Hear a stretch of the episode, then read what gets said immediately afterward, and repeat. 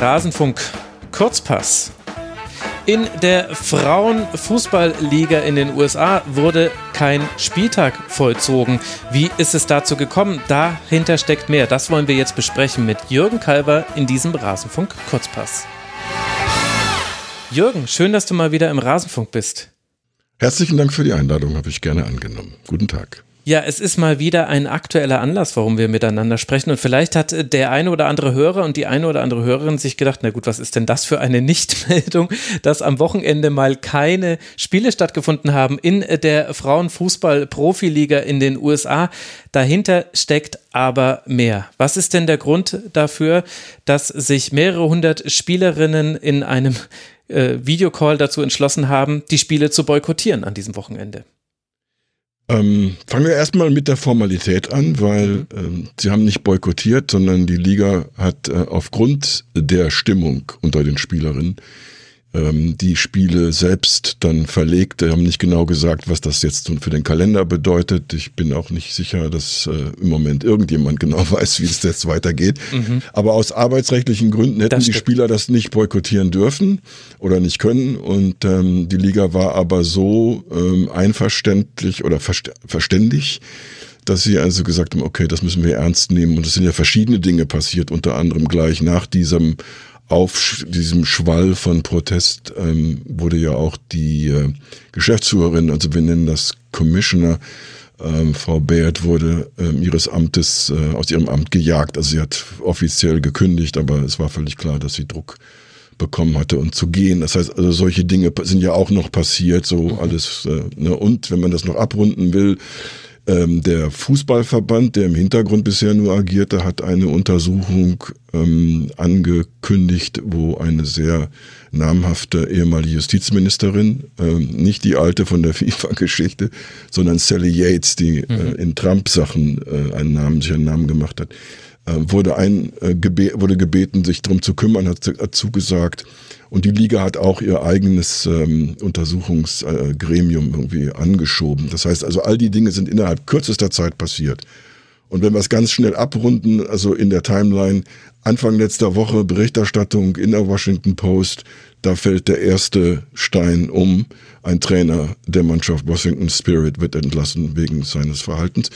Und kurz darauf kommt The Athletic, die Internetplattform mit einer weiteren Geschichte, die zwar länger zurückliegt, aber nie richtig abgehandelt wurde. Und der Trainer, Riley, äh, der jetzt in North Carolina ist, äh, wurde rausgekickt. Und diese Dinge sind alle innerhalb kürzester Zeit, fast wie eine Domino-Anlage so. Ne? Ein Dominostein fällt und die anderen fallen mit. Ja, und es geht um sexuellen Missbrauch, um emotionale Gewalt. Also man darf jetzt die beiden Fälle nicht miteinander vermischen, aber insgesamt um ein toxisches Klima, in dem die Spielerinnen sich äh, Misshandlungen verschiedenster Art ausgesetzt sehen, was zu eben auch dieser Stärke der Reaktion geführt hat. Lass mal vielleicht mit dem Fall von Paul Riley beginnen. Das war eben das, was The Athletic da aufgedeckt hat. Da geht es um zwei Spielerinnen, die über sexuellen Missbrauch gesprochen haben, auch um ein Ausnutzen seiner Machtposition. Und nur damit die Hörerinnen und Hörer das einordnen können, Paul Riley, das ist jetzt nicht irgendein x-beliebiger Trainer, sondern der hat schon richtig viel sportlich gesehen gewonnen. Also hat mehrmals die Meisterschaft gewonnen, hat mehrmals 2017, 2018 auch den Award des äh, Trainers des Jahres bekommen von der Liga.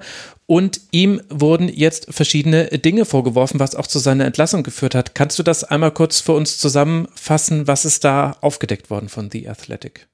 Also die, die Vorwürfe der Spielerin, ähm, also einer, die sich dann auch getraut hat, ihren, ähm, in die Öffentlichkeit zu gehen mit äh, mehreren Jahren Verspätung, die bleiben natürlich im Moment erstmal, das sind Vorwürfe oder Beschuldigungen. Äh, äh, Riley selbst hat dem äh, zumindest in Teilen widersprochen. Mhm. Das heißt, wir wissen nicht genau, was passiert ist, aber wir können von einer Sache ausgehen, dass sich schon früh ähm, die Spielerin bereit war, also sich gegen dieses System des Vertuschens und des, und der Misshandlung oder des Missbrauchs zu wehren Und das ist wieder, wie in den anderen Fällen, die wir ja auch schon begleitet haben und kennen, wieder an der Bereitschaft der äh, zuständigen Funktionäre und Verantwortlichen fehlt, diese Dinge dann so ernsthaft äh, voranzubringen, dass man auch das Gefühl, dass die Spielerinnen oder die, die Athletinnen das Gefühl haben, ihre Interessen werden wahrgenommen von diesen Leuten, für die sie ja arbeiten oder mit denen zusammen sie arbeiten. Und das ist, glaube ich, die Sache, auf die man es wirklich zuführen muss. Es ist kein fußballspezifisches Thema, auch wenn wir hier im Rasenfunk gerne hm. über Fußball reden, sondern es hat was mit äh, damit zu tun, wo der Sport im Moment insgesamt äh, steht. Es hat was damit zu tun, es gibt nicht nur Missbrauch von Frauen oder jungen Mädchen, es gibt auch Missbrauch von jungen oder jungen Männern. Aber im Wesentlichen äh, handelt es sich bei den Geschichten, die wir inzwischen kennen, um den Missbrauch von Frauen. Und natürlich, weil Frauen heute im Sport eine viel, viel prominentere Rolle spielen und auch selbstbewusster geworden sind, werden diese Dinge jetzt seit Jahren immer wieder nach oben gebracht und haben bestimmte Auswirkungen, wie zum Beispiel jetzt diese eine Woche voller Drama und ähm, ja, Entlassungen und so weiter. Mhm. Zwei Spielerinnen haben da mit The Athletic gesprochen, Sinead Ferrelli und Mana Shim, die sehr detailliert beschrieben haben, wie er ihren Anschuldigungen nach seiner Machtposition ausgebraucht hat. Ich will da jetzt gar nicht in die Details einsteigen. Ich werde Links in die Shownotes packen, wenn es euch interessiert, liebe Hörerinnen und Hörer. Aber das ist jetzt nicht einfach nur alles aus Luftschlössern gebaut. Ich würde mal das Urteil wagen, es gibt wenig Grund zu glauben, dass da Dinge erfunden sind, nachdem auch eine solche Solidarisierungswelle stattgefunden hat und nachdem jetzt auch gehandelt wurde, nachdem es ja schon 2015 einmal eine Beschwerde über ihn gab. Und das war ja das, was du angedeutet hast. Es geht hier mehr um nur isolierte Fälle, sondern es geht eine, um eine Kultur des Verschweigens, des Ablockens und des Nicht-Ernstnehmens von solchen Vorwürfen. Ja, und ähm, was ich jetzt äh, für dieses Thema besonders interessant finde, und ich habe das auch jetzt diese Woche in einem meiner Artikel über das Thema auch versucht, ein bisschen auszupacken, ähm, die Reaktion die jetzt entstanden ist, ist so schnell wie noch nie. Also wenn wir zurückgehen, der erste wirklich prominente Missbrauchsskandal äh, den gab es im Schwimmen in den USA. Das hat ewig gedauert. Das hat die Hilfe richtig großer Anstrengungen auf der Medienseite, Stichwort Fernsehen, bedurft, um das überhaupt hochzubringen. Und es wurde immer noch so getan, als könnte man das im Grunde ja also gar nicht so ernst nehmen. Es hat dann ein paar Konsequenzen gehabt. Aber es, ähm, es war ein, äh, ja, so wie, als ob man wirklich Kohle aus dem, aus der siebten Sohle oder so rausholen muss, nur ganz tief in den Berg gehen muss. Die zweite Geschichte, die dann passiert ist, ähm, danach, äh, ist die aus dem Turnen, wo wir halt äh, die, einen anderen Zuschnitt bekommen haben, weil wir hatten wirklich einen klaren Täter, der auch überführt wurde und durch viele Aussagen von, von jungen Mädchen und Frauen wurde die Geschichte ja auch äh, substanziiert. Das war jetzt wirklich kein Einzelfall. Es war nur wieder mal klassisch was für eine Arbeit da jetzt passieren musste, das waren hauptsächlich die Kollegen vom Indianapolis Star, die mit Hilfe erster äh, junger Frauen begonnen haben, das aufzudecken. Und dann ging es halt so langsam weiter bis in den strafrechtlichen Bereich. Und inzwischen haben wir dann auch die Reaktion auf Seiten des Kongresses in Washington, die etwas, was es schon gab, aber noch nicht richtig funktionierte, dieses Center for Safe Sports in Colorado, mhm. das solche Dinge in äh, Angriff nehmen soll und auch dann eventuell Trainer bestrafen, äh, zumindest verbandsseitig rausschmeißen und so weiter. Die standen auf sehr wackeligen finanziellen Beinen. Das hat nun die Bundes, ähm, ja, die Bundesebene durch den Kongress äh, mit Geld abgefüttert und sie hat gesetzliche Sachen bestimmt, also wie der Sport, der zumindestens unter dem Dach der olympischen Sportarten, weil da kommt der Kongress dann gerne mit rein, wie die sich verhalten müssen, wenn solche Dinge hochkommen. Also wie sich die Verbände verhalten müssen, was sie melden müssen, dass sie das FBI sofort einschalten müssen und so weiter und so weiter. Also das war der jüngste große Skandal vor diesem. Und da zeigt sich ja eben eine Entwicklung, dass also die Sensibilität auf Seiten wichtiger Leute gewachsen ist hm. und die Drohung, die jetzt zum Beispiel über dem Turnverband schwebt, der ja schon Konkurs angemeldet hat, und der so gerade vor wenigen Wochen 400 Millionen Dollar an Schadenersatz angeboten hat gegenüber den betroffenen Frauen und damit schon diesen Betrag um die äh, um ja um 100 Prozent gedoppelt hat. Also mit 100 Prozent doppelt man ja. Ähm, äh, ja, und da sind Versicherungen dahinter, die das abdecken wollen, damit dieser Verband wieder aus dem Konkurs rauskommen kann und normal weiterarbeiten kann. Also diese neuen äh, Strömungen, Verhältnisse, dieser Druck, der da mit entstanden ist, dieser politische Druck, der, den muss man, glaube ich, erwähnen, wenn man verstehen will, was jetzt oder wie jetzt dieses Fußballthema ähm, sich entwickelt hat. Ja, und dazu ist, glaube ich, noch wichtig zu wissen, die Lage der Liga generell, also es ist jetzt schon der dritte Anlauf, wenn ich richtig gezählt habe, eine Frauenfußball-Profiliga zu etablieren. Die NWSL gibt es erst seit wenigen Jahren, weil es eben schon auch aus finanziellen Gründen mehrmals nicht geklappt hat. Und gleichzeitig haben wir ja die Situation, das darf man auch nicht vergessen, in den USA ist die Frauennationalmannschaft im Fußball bekannter und beliebter als die der Herren. Das WM-Finale Finale 2018 der Männer hatte weniger, eine geringere Einschaltquote als äh, dasjenige der Frauen und dementsprechend starke Stimmen haben wir da auch vertreten, vor allem durch Megan Rapino, die ja auch hierzulande bekannt sein dürfte. Und ich lese einfach nur einen Tweet vor, der jetzt auch sehr gerne in der Presse zitiert wurde, der aber, glaube ich, ganz gut das Klima auch äh, darstellt, in dem das alles gerade passiert. Äh, sie hat geschrieben, Men protecting men who are abusing women. I'll say it again, men protecting men who are abusing women.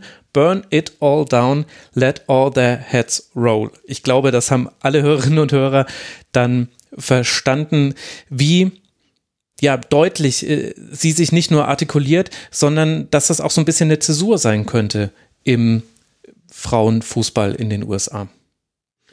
Ja, ich hoffe, ich mache das jetzt nicht wieder ein bisschen äh, komplizierter, als es vielleicht ist.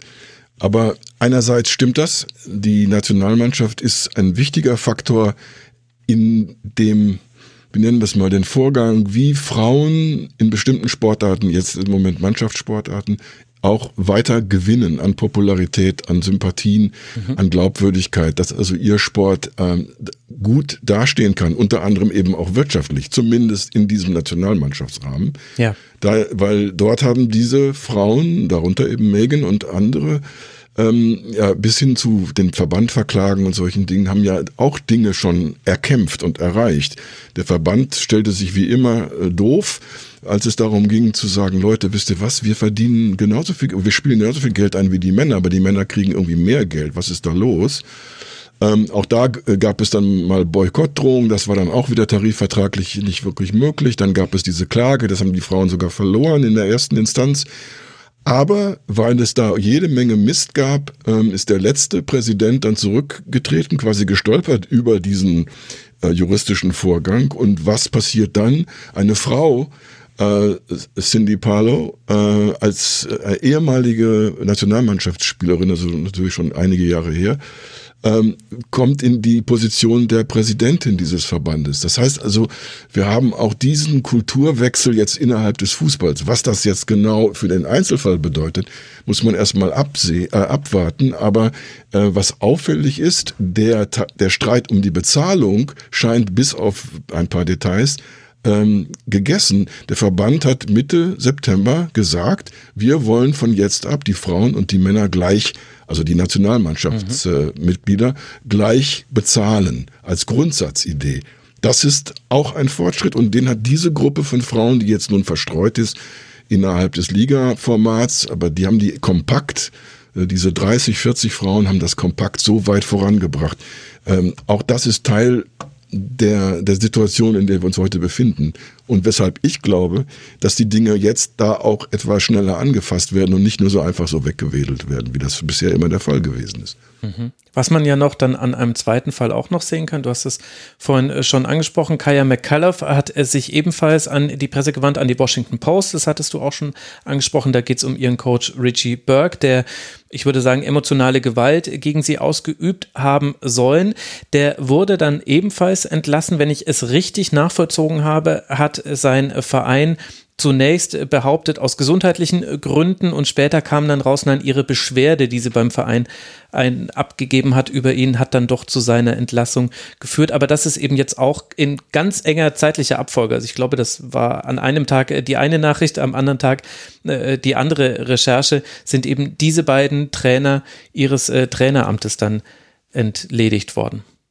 Ja, und ähm, die äh, Frau, die an der Spitze der Liga stand, äh, Baird, Lisa Baird, ähm, war äh, beim äh, Olympischen Komitee, Nationalen Olympischen Komitee vor diesem Job in einer Marketingrolle oder sowas und hat dort auch irgendwie so ein bisschen, wir wissen keine Details, aber gehörte auch zu denen, die gerne alles unter den Teppich äh, kehren wollten. Ähm, und die hatte nun, äh, die hat eine längere Karriere hinter sich, verschiedene Stationen. Ähm, die ist möglicherweise auch, wenn es um ja, die Vermarktung einer, äh, einer Frauenfußballliga gar nicht schlecht, weil die kämpft ja nun wirklich um die Existenz. Aber wenn das moralisch und ethisch nicht hinhaut, dann muss man sich natürlich von solchen Leuten trennen. Ähm, ich will nur sagen, äh, es, es gibt nach wie vor auch nicht so das, äh, man kann nicht einfach das Personal von Bäumen pflücken und sagen, wir fangen neu an und wir machen alles anders. Äh, das hat man auch schon beim, ja, beim Verband erlebt. Ne? Es hat eine Weile gedauert, bis sich diese Dinge weiterentwickeln und so. Ähm, insofern gibt es keinen Grund, jetzt ähm, ja, Freude klatschend hier zu sitzen und zu sagen, guck mal, ne, es ist ja alles wunderbar. Ähm, äh, das, äh, ich möchte nur gerne einfach diese, sagen wir mal, diese, diese Entwicklung auch mit herausstreichen. Es ist nicht mehr so dramatisch, wie es mal war. Und wir reden hier auch von äh, rein juristisch und deshalb wird das vermutlich auch äh, keine strafrechtlichen Auswirkungen haben. Wir reden hier von erwachsenen Spielern, 18 Jahre und älter. Und in den Beispielen, die ich vorhin erwähnt habe, Schwimmen und Turnen, reden wir hauptsächlich von Sportlerinnen äh, im Alter von 18 und darunter, das heißt Minderjährigen. Das heißt, da gibt es auch in den Statuten, in den strafrechtlichen Bestimmungen einzelner Bundesstaaten, ähm, wie das ja hier geregelt ist. Wir haben da ein etwas anderen, äh, anderes äh, System als in Deutschland wo die Bundesländer nicht so viel Macht haben. Aber egal, in fast allen Bundesstaaten wird das ähnlich äh, eingestuft. Äh, wer Missbrauch mit Menschen unter 18 äh, ist ein strafrechtliches äh, Thema. Das heißt also, ähm, wir müssten das auch noch kurz eben äh, erwähnen.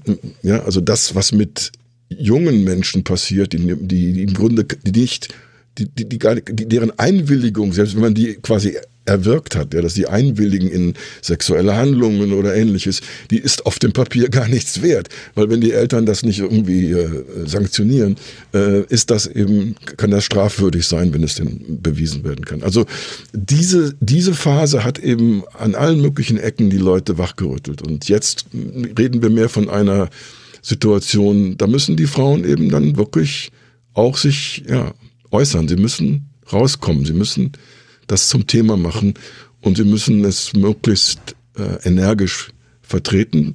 Und jetzt, glaube ich, ist die, sind die Chancen besser und ich glaube, wenn ich es richtig verstanden habe, will der, äh, der Verband oder die Liga wollen auch eine anonyme äh, Telefonnummer oder sowas einrichten, wo also anonym heißt, wer sich beschwert, beschwert sich anonym und kann so Dinge nach oben bringen. Keine Ahnung, wie das dann gemanagt wird. Ich hoffe mal in einem positiven Sinne, aber solche Entwicklungen braucht es vermutlich und ja, man kann froh sein, dass wir jetzt schon wenigstens so weit sind. Mhm. Also um das kurz nochmal zusammenzufassen, die Liga steht ohne ihre Liga-Chefin da, ohne ihren General Counsel, Lisa Levine ebenfalls. Es sind zwei Trainer entlassen worden. Es gibt noch eine Reihe von anderen Personalien, die in den letzten Monaten noch aufgefallen sind. Nicht immer hat es auch mit Misshandlungen, manchmal auch mit Sexismus und Rassismus zu tun, aber generell gab es da jetzt sehr häufig personellen Wechsel. Das meinte ich eben vorhin mit Zäsur, dass es allein personell einen Umbruch gibt, wobei du natürlich recht hast, es werden jetzt auch nicht von den Bäumen äh, gleich Personen wachsen, die es so viel besser machen. So wie ich es gelesen habe, will sich die Liga jetzt zusammentun mit einer Stelle, mit einer Organisation, die dabei hilft, dass eben diese Anlaufstelle in einer Art und Weise geschaffen werden kann, dass eben die Frauen, die sich da melden, eben sowohl wissen, ihr Anliegen wird behandelt und wird eben nicht abgewiesen, so wie es schon zigfach nach dem, was man jetzt lesen konnte, wohl passiert ist, als auch, dass sie persönlich daraus keine direkten Konsequenzen zu befürchten haben.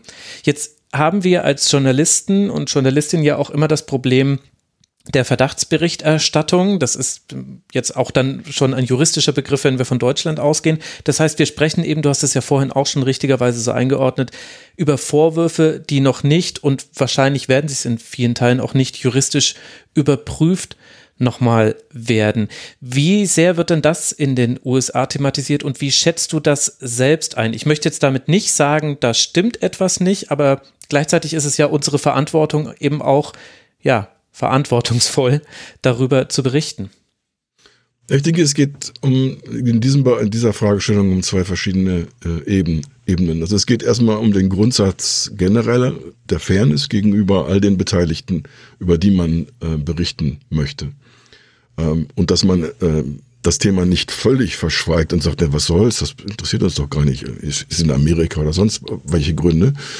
Ähm, und wenn man sich dann halt mit diesem Fairnessgebot beschäftigt, dann kann, kommt man nicht drum rum zu sagen, es gibt zwei Seiten an dieser Geschichte. Erstmal, wir können äh, Informationen anbieten, die das substanziieren, was diese beiden Seiten äh, sagen oder, oder mitteilen. Ähm, und dann können wir das vortragen, vorlegen und dann können sich die Menschen, die wir jetzt äh, beliefern mit Informationen, können sich ja dann auch ein Bild machen und sollten eben versuchen, äh, das zu leisten, was wir nun gar nicht wollen. Wir wollen nicht unbedingt die Schiedsrichter oder die Richter sein, ähm, aber jeder, der ähm, ja, gebildet ist und der sich mit Sport, in diesem Fall ja geht es ja um Sport, beschäftigt und ähm, nachdenken kann und Informationen haben möchte, hat dann anschließend die Chance, die Sache selber zu bewerten und das ist ja auch wesentlich. Und ähm, der, der andere Teil ist, wenn wir als Journalisten uns mit solchen Dingen beschäftigen, ist, wir haben eingebaute, also hier sagen wir äh, Bias, Vorurteile. Wir neigen dazu, bestimmte Autoritäten eher zu akzeptieren und das, was sie sagen. Und äh, das kann manchmal auch sein, dass es der prominentere Sportler ist, dem wir eher glauben. Äh, und es kann aber auch sein, dass wir dem höher äh, rangierenden äh, Menschen äh, eher glauben. Ähm, ich meine, du hast mit dem Fall Hoeneß ja ein ganzes, äh, mehr als ein einzelnes Fass. ähm, ja. 16 Fässer hast du, glaube ich, aufgemacht, ne? Ja, es werden jetzt dann, ja, mal gucken, ob es bei 16 bleibt. Will ich noch nicht Na gut, aber da sind wir jetzt, ne? Bei 16. ja, genau. Und, und ähm, natürlich kann man, kommt man nicht umhin zu sagen, okay, Hönes hat auch eine Sicht der Dinge oder so. Ne? Aber mhm. äh, gut, da hatten wir auch einen Prozess und da wurden auch Dinge wirklich jetzt also ähm, sehr sicht, sehr, sehr deutlich und auch sehr klar äh, entschieden. Ähm, das Problem haben wir immer ähm, und äh, die, die Frage ist, stellen wir uns aber emotional nicht möglicherweise lieber auf die Seite von Menschen, die schwächer sind in dieser Konstruktion. Und jetzt reden wir von kommerziellem Sport. Und das sind im Zweifel die ganz jungen Athleten oder dann auch die älteren Athleten, die in diesen Abhängigkeitsmechanismen nur existieren können. Und die äh, im Fall der äh, NWSL ähm, vielleicht mal gerade 30 bis 40.000 äh, Dollar äh, pro Jahr verdienen und die nebenbei noch bei Zahnärzten das Telefon schmeißen oder bei Amazon die Pakete vollpacken und solche Sachen machen müssen. Und da sollte man natürlich, egal ähm, wie man nun direkt äh, welche Empfindung man direkt für Einzelne hat, sollte man sich eigentlich politisch auf jeden Fall auf die Seite dieser Menschen stellen und sagen, okay, Moment mal, also das hier können wir nicht äh, einfach äh, ignorieren, unter den Tisch fallen lassen oder ähm, ja, als harmlos äh, runterfahren oder so. Und in Amerika, das war ja deine Frage, äh, funktionieren Medien oft mehr so nach dem Grundsatz, also wenn Dinge wirklich neu, spektakulär und auch ein bisschen, ähm, wie wir sagen würden, juicy oder sexy sind, weil also da, wo Sex eine Rolle spielt, da existiert immer eine höhere Aufmerksamkeit. Mhm. Äh, es, es passiert dann doch, dass irgendjemand den Ball ins Rollen bringt und dass das dann aufgegriffen wird ähm, von anderen Medien und damit wird das dann ein Thema und das, ähm, ja, ich sehe mich da eben traditionell auf der Seite der mutmaßlich zu kurz gekommenen, geschädigten, misshandelten ähm, mhm. und verratenen und verkauften. Jetzt hast du es ja gerade schon genannt. Die wirtschaftlichen Dimensionen der NWSL sind vielleicht gar nicht so, wie man sich das vorstellt. Du hast das äh, durchschnittliche Jahresgehalt von 30.000 Dollar genannt. Das ist 15.000 unter dem Durchschnittsgehalt der US-Amerikanerinnen und äh, US-Amerikanern. Also sprich, man braucht häufiger noch Nebenjobs mit dazu. Gleichzeitig gab es auch auf Besitzerebene jetzt schon Personalwechsel. Also der Owner, der Besitzer von Washington Spirit, Steve Baldwin, ist äh, zurückgetreten. Äh, nach dem, was man äh, Stand jetzt weiß, wurde er darum gebeten von den Spielerinnen seiner Mannschaft. Was glaubst du, macht das jetzt mit dieser Liga? Dieser Liga, die ja schon der dritte Versuch ist, den Frauenfußball auf wirtschaftlich solide Fundamente in den USA zu stellen. Also ich sehe da, was das angeht, weiterhin äh, eher nur dunkle Wolken, äh, weil wenn ein, eine Sportart, die sich auf der einen Seite, Stichwort, das haben wir ja schon besprochen, Nationalmannschaft, so gut darstellen kann und so viele Menschen in die äh, Arenen bringt, wenn sie, wenn sie Heimspiele haben und mhm. auch hohe Einschaltquoten, wenn es um was geht. Wenn da das darunterliegende Gerüst irgendwie nicht äh, stabil laufen kann, und im Moment läuft es ja nur, weil der Fußballverband die, die, die Creme der Spielerinnen direkt bezahlt. Also die sind gar nicht, die werden gar nicht von der Liga bezahlt. Die bekommen halt ihre, ihre besseren Einkünfte von, äh, von, von US Soccer äh, und fallen also dem, wenn ich es so sagen darf, dem, der Liga gar nicht wirtschaftlich zur Last. Ähm, also dieses, diese Konstruktion funktioniert nicht. Ich kann dir nicht genau sagen, warum die nicht mehr Zuschauer und Zuschauerinnen in die Stadien bekommen. Ich kann nachvollziehen, was, wenn es um die Fernsehrechte geht, das ist ein harter Markt mit vielen verschiedenen Sportarten. Das ist wirklich herbe. Das kann man nicht über Nacht so richtig äh, in den Griff kriegen. Ähm, aber wenn es nur um die, äh, um die Resonanz vor Ort geht, äh, da sollte mehr passieren. Nur wenn wir es dann wieder vergleichen mit dem, was Frauenfußball in anderen Ländern, in Deutschland, in anderen europäischen Ländern auf die Beine stellt, da sieht es ja auch nicht gerade toll aus. Und das Einzige, was da so langsam sich wohl herausschält, korrigiere mich, wenn ich das falsch interpretiere, ähm, ist, dass jetzt äh, Clubs wie Bayern München oder Wolfsburg oder andere ähm, begreifen, dass sie vielleicht einfach das zu ihrem Thema machen sollten mhm. und weil sie die großen, starken Fußballinstitutionen sind, auch in der Lage sind, selbst diesen noch nicht ganz gut äh, funktionierenden Teams oder wirtschaftlich äh, funktionierenden Teams ein bisschen unter die Arme greifen können. Weil perspektivisch glaube ich an diese äh, Entwicklung, dass Frauensport mehr, ähm, mehr Zuschauer bekommt und auch wirtschaftlich funktionieren kann. Es braucht nur ewig lange. Und wir können das aus dem amerikanischen Profi-Männersport, können wir das wunderbar ableiten.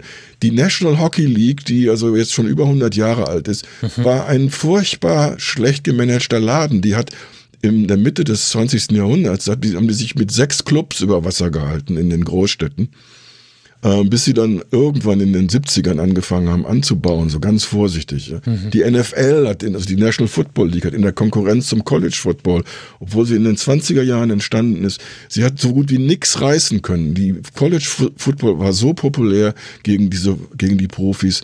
Das hat gedauert, bis das Fernsehen in den 50er Jahren wirklich Football mehr und mehr zu einer Fernsehsportart gemacht hat und sich bei den Profis auch dann sehr viel mehr äh, reingehängt hat oder so. Bis dahin, da wurden dann Teams äh, umgezogen von einem Ort in den anderen und was da auch immer alles passiert ist. Das wird alles gerne vergessen, mhm. dass auch Männersport, gerade jetzt Mannschaftssport und das, was außerhalb der Olympischen Spiele gelaufen ist, ähm, dass, dass das enorme Anfangsschwierigkeiten gehabt hat und äh, dass man das den Frauen auch zubilligen muss, dass sie ihr Publikum finden, dass sie dann auch tragen hilft. Und das jetzt ja auf die Straße geht für die Spielerinnen. Also es gab äh, verschiedene Demonstrationen auch in äh, Stadien bei MLS, also von der Männerliga von Spielen, wo viele Transparente zu lesen waren mit ähm, Claims in Richtung eben der NWSL und der Clubbesitzer schützt die Spielerin, war so ein bisschen das Fazit darunter.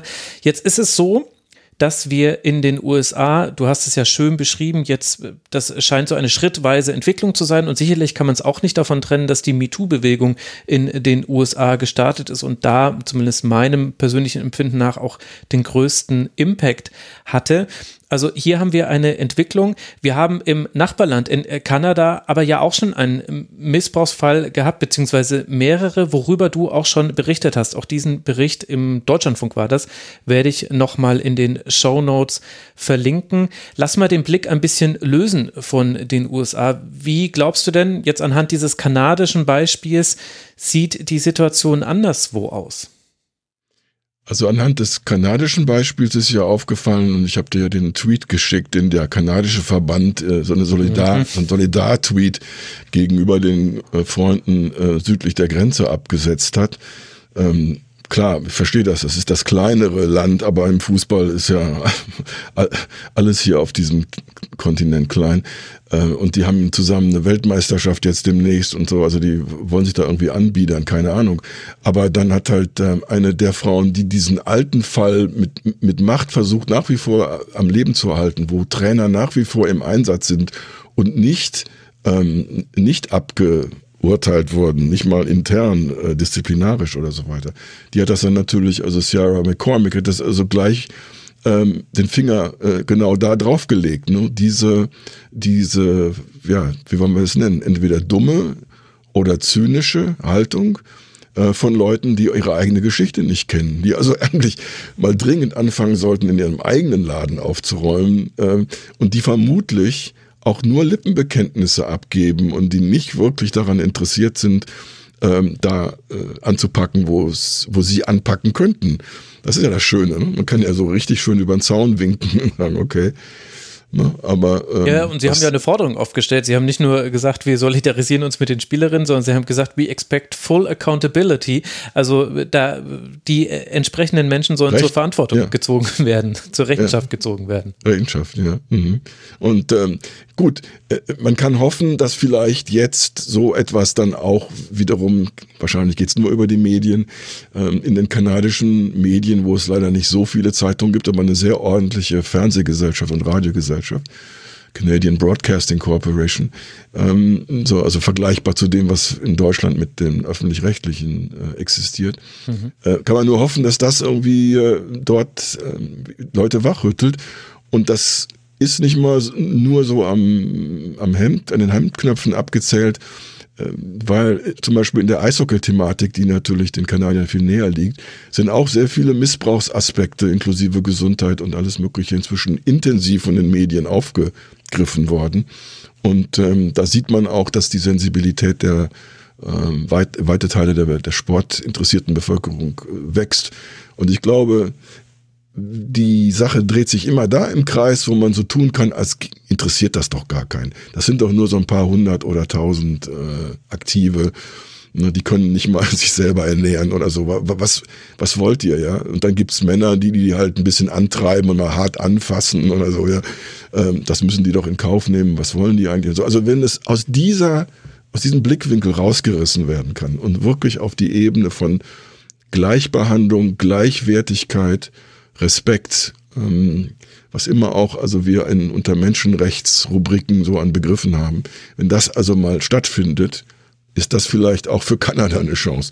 Wie das dann aber in anderen Ländern aussieht, das weiß ich nicht. Ich habe mich jetzt nicht beschäftigt mit Dingen, die in Deutschland existieren oder die, also ähm, im Fußball speziell nicht, oder auch der englische Frauenfußball kommt da jetzt gut ans Laufen, der französische Frauenfußball funktioniert da ganz gut. Also ich weiß nicht, was da gerade so los ist. Möglicherweise hast du da mal kurz ähm, dich informiert. Ja gut, wir hatten ja auch hier im äh, deutschen Sport, äh, das war ja auch, wenn ich mich richtig erinnere, im Deutschlandfunk und WDR hat dazu, glaube ich, eine Doku gemacht, hatten wir auch, auch zum Teil aus dem Fußball, es ging aber auch um den Reitsport, hatten wir auch Missbrauchsfälle, die aufgekommen sind. Aber es geht dann immer nichts voran. Es, äh, es wird darüber berichtet, es ehrlicherweise eine gewisse Reichweite übersteigt es auch nie. Wahrscheinlich würde sich das dann auch an den juicy Details, die du vorhin genannt hast, orientieren, plus wahrscheinlich an der Prominenz sowohl der Sportarten als auch der entsprechenden Sportler und Sportlerinnen, die da betroffen sind. Aber das wäre jetzt eben meine Frage gewesen, ob du etwas siehst in der Aufarbeitung, die jetzt gerade in den USA passiert, die hoffentlich dann auch irgendwann in Kanada passiert, woran man sich orientieren könnte, auch in Deutschland und Europa, denn es gibt ja eigentlich keinen Grund zu glauben, dass nur auf anderen Kontinenten Männer ihre Machtposition gegenüber schutzbedürftigen Frauen und Mädchen und auch Jungen und Männern genauso ausnutzen, wie es da drüben passiert ist. Gibt es da Dinge, die du im Kopf hast? Also mir ist nur aufgefallen, dass im Bundestag, nun hatten wir gerade Wahlen und alle stellen sich neu auf und wir wissen noch nicht mal, wie die Koalition die nächste aussehen wird und wer Bundeskanzler wird. Ähm, aber wenn wir das mal wegschieben für einen Augenblick, äh, der Sportausschuss im Bundestag, äh, den ich so aus der Ferne immer mal wieder beobachte, das ist so ein lahmer Laden. Der ist eben nicht die Pressure Group für die Aktiven, für die Betroffenen, für die Schutzwürdigen. Das ist die Pressure Group schlechthin, der Lobbyarm der, Ver der Verbandsfunktionäre.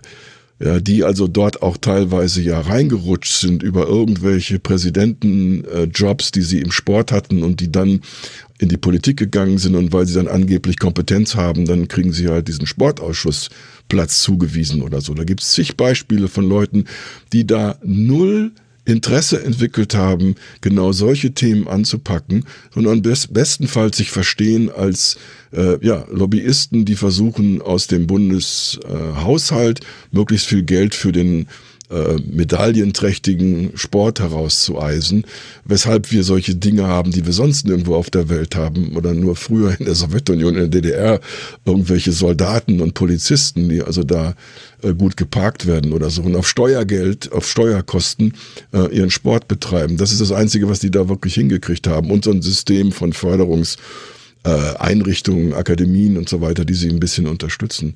Ähm, und wenn man sich anguckt, wie gerade zum Beispiel der DOSB äh, nicht funktioniert, äh, der zwar sicherlich jetzt für den Fußball keine Rolle spielt, aber für viele andere Sportarten ja durchaus, dann sehen wir ja doch auf einen Blick, da ist doch so viel im Argen, äh, da weiß man ja gar nicht, wo man anfangen soll. Also, wenn die Politik tatsächlich sich so entschieden einbringen würde, wie das in den USA passiert ist, ähm, dann, glaube ich, könnte man Fortschritte auch woanders äh, sehen.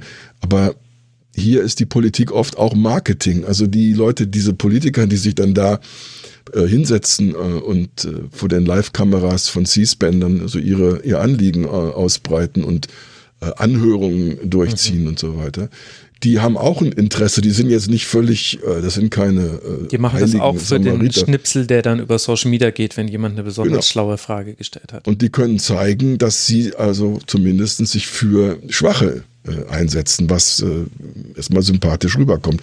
Das könnte man im Bundestag auch. Ähm, aber äh, soweit meiner Einschätzung nach äh, ist das nicht und ähm, äh, deshalb bin ich mal skeptisch, wenn ich darf. Also ich werde auch da nochmal Links in die Shownotes packen. Das war, ich habe es nochmal nachgeguckt, im Mai 2019, dass im Deutschlandfunk da unter anderem eine Frau ihr Schweigen äh, gebrochen hat. Das waren ganz, ganz erschütternde Dinge, die sie da erzählt hat. Ab ihrem zehnten Lebensjahr wurde sie vom Betreuern ihrer Fußballmannschaft sexuell missbraucht. Da braucht man einen starken Magen, um das zu hören. Deiner Erfahrung nach, jetzt, nachdem wie du es jetzt in den USA erlebt hast, da sind ja auch nicht alle PolitikerInnen sofort äh, zu Handlungen gekommen, sondern du hast ja auch beschrieben, wie das jetzt ja auch eine unterschiedliche Geschwindigkeit hatte bei den unterschiedlichen Fällen. Es muss wahrscheinlich zuerst der öffentliche Aufschrei und die Medienberichterstattung da sein, bevor es strukturelle Veränderungen gibt? Das ist das eine. Ähm, in, dem, in den Fällen, in denen dann zum Beispiel aus diesen Anschuldigungen heraus auch Schadenersatzklagen entstehen, die also nichts mit der strafrechtlichen Seite zu tun haben, sondern nur mit mhm. der Frage, ist, sind dort Menschen zu Schaden gekommen und sehen die existierenden Gesetze so etwas wie eine Wiedergutmachung vor? Ähm, das ist eine besondere Spezialität des amerikanischen äh, Rechts, äh, das auch sogar mit einem unverständlichen Begriff belegt wird, den ich jetzt gar nicht zitieren möchte, damit wir nicht auch noch darüber reden müssen. Ähm, dieses Verständnis von Rechtswesen und Rechtssystem ist ganz wichtig zu ähm, nachzuzeichnen, weil man dann erkennt, dass zumindest sobald Anwälte sich dieser Anliegen annehmen und diese Anwälte arbeiten ähm, meistens nach dem Prinzip, das ist hier auch erlaubt, dass sie, wenn Geld, also sie verlangen gar kein Geld, aber wenn sie Geld heraushandeln oder durch Prozesse heraus ähm, prozessieren können, bekommen sie einen relativ hohen Anteil an dem dann herausgehandelten Geld. Also sie gehen voll ins Risiko und sagen, dieser Fall liegt gut. Ähm, ich glaube, wir kommen hier irgendwie weiter. Das ist also ein Teil des amerikanischen Rechtswesens und ein wichtiger Baustein an vielen Stellen, ähm, der, der Dinge verändern kann. Reden wir noch mal kurz über einen anderen Aspekt des Fußballs, nämlich Gehirnerschütterung und die Frage sind Kopfbälle ein Teil des Problems. Ähm, auch das Thema ist in den USA hauptsächlich über das Rechtswesen und über, über eine Klage gegen die FIFA abgeschmettert und gegen den US-Verband äh, abgeschmettert. Aber die Klage selber hat in den USA sehr viel Bewegung äh, gebracht und der Verband hat sich dann irgendwann zumindest eine kleine Reform ausgedacht, also die Altersbegrenzung für Kopfballtraining ähm, eingeführt und so. Also das ist ein Teil der Amerika des amerikanischen Phänomens. Und wenn dann auf diesen Zug, der dann schon mal irgendwie läuft, ähm, dann noch die Politiker draufsteigen und damit drohen wirklich, also die haben wirklich viel Macht, die können Leute vor ihre Ausschüsse ziehen und sagen, ihr müsst hier unter Eid aussagen. Und wenn ihr hier unter Eid lügt, dann habt ihr ein ganz anderes Problem. Dann kommt ihr nämlich wegen Meineid eventuell dran. Das heißt also, dieser, äh, die, diese Stelle ja, in, in, in, der, in der Entwicklung ist auch sehr amerikanisch äh, und kann in anderen Ländern eigentlich nur durch sehr viel mh, hm, Initiative und Energie auch irgendwie äh, mit geleistet werden. Ne? Ja. Das macht es hier manchmal so, als ob es einfacher aussieht, aber das Geröll, das hier bewegt werden muss, ist oft viel größer. Mhm. Die, äh, ne, die, die, ja, die Felsen, die hier rumliegen und die alle irgendwie bewegen wollen. Ähm, also insofern kann man jetzt nicht sagen, ein Loblied auf Amerika oder die Vereinigten Staaten und alles super. Nee. Nein, aber bestimmte Mechanismen können manchmal auch wirklich etwas bewegen. Ja, immerhin. Und dann eben auch Gesetze entstehen lassen. Genau, ich glaube allein äh, das äh, darüber reden ändert äh, schon etwas. Und nur um die Dimensionen klar zu machen, es gab eine Kommission zur Aufarbeitung von sexuellem Kindesmissbrauch, da geht es jetzt dann nur um Kinder. Und die Vorsitzende Sabine Andresen hat damals bei der Vorstellung dieses Kommissionsberichts, das war eben auch 2019 gesagt, der sexuelle Missbrauch im Umfeld des Sports könnte ähnliche Dimensionen haben wie in der Kirche. Und es ist schon interessant, dass wir ganz, ganz viele Geschichten hören über die Kirche. Da tut sich auch leider überhaupt gar nichts. Da könnte ich jetzt auch meinen ganz eigenen Rant starten, den verspare ich mir, erspare ich mir an dieser Stelle. Aber dass es da jemanden gibt, der sich mit diesem Thema ausführlich beschäftigt hat und die sagt, ja, wir vermuten, im Sport ist es genauso schlimm wie in der Kirche. Da kann man dann doch schon mal die Frage stellen, warum wird in der Kirche so wenig sich da tut, aber warum wird da so viel darüber berichtet? Warum ist das so auch tief in den Köpfen vieler Menschen vereidigt? Ich kenne viele Leute, die deshalb aus der Kirche ausgetreten sind und ich finde, das ist auch ein guter Grund, um aus der Kirche auszutreten.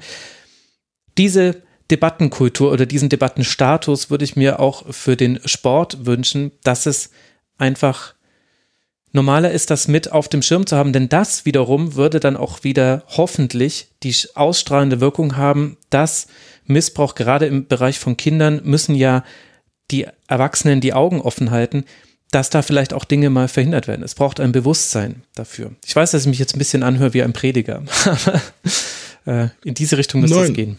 Nein, ich finde nicht wie ein Prediger. Die, ähm, ich, ich glaube, wir, wir können uns über wenn wir uns ein bisschen mit der Geschichte von solchen kulturellen Entwicklungen beschäftigen, können wir erkennen, also die, ähm, die, die, die fast, also dieser, dieser Status zum Beispiel der katholischen Kirche dann auch über, über ein rechtlich wirksames Papier wie das Konkordat auch abgesegnet und so weiter, ähm, das ist ja eine historisch gewachsene Geschichte. Das heißt also, die stehen da als ähm, diese glaubwürdigen, äh, halb unantastbaren Personen, denen etwas nachzuweisen, ist fast doppelt so schwer wie irgendjemandem, der gerade äh, mal im Supermarkt was hat mitgehen lassen oder so, oder der, der, der schwarz fährt oder so.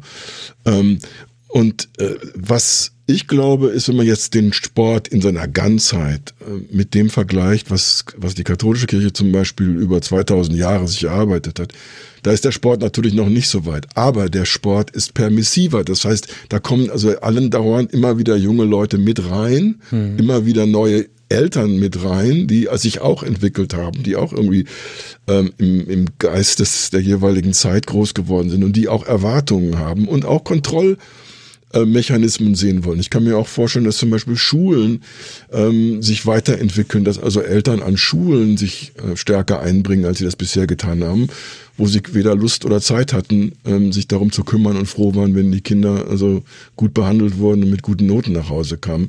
Nicht, dass ich äh, behaupte, in den Schulen ist gerade irgendwie ganz viel Missbrauch äh, los oder so.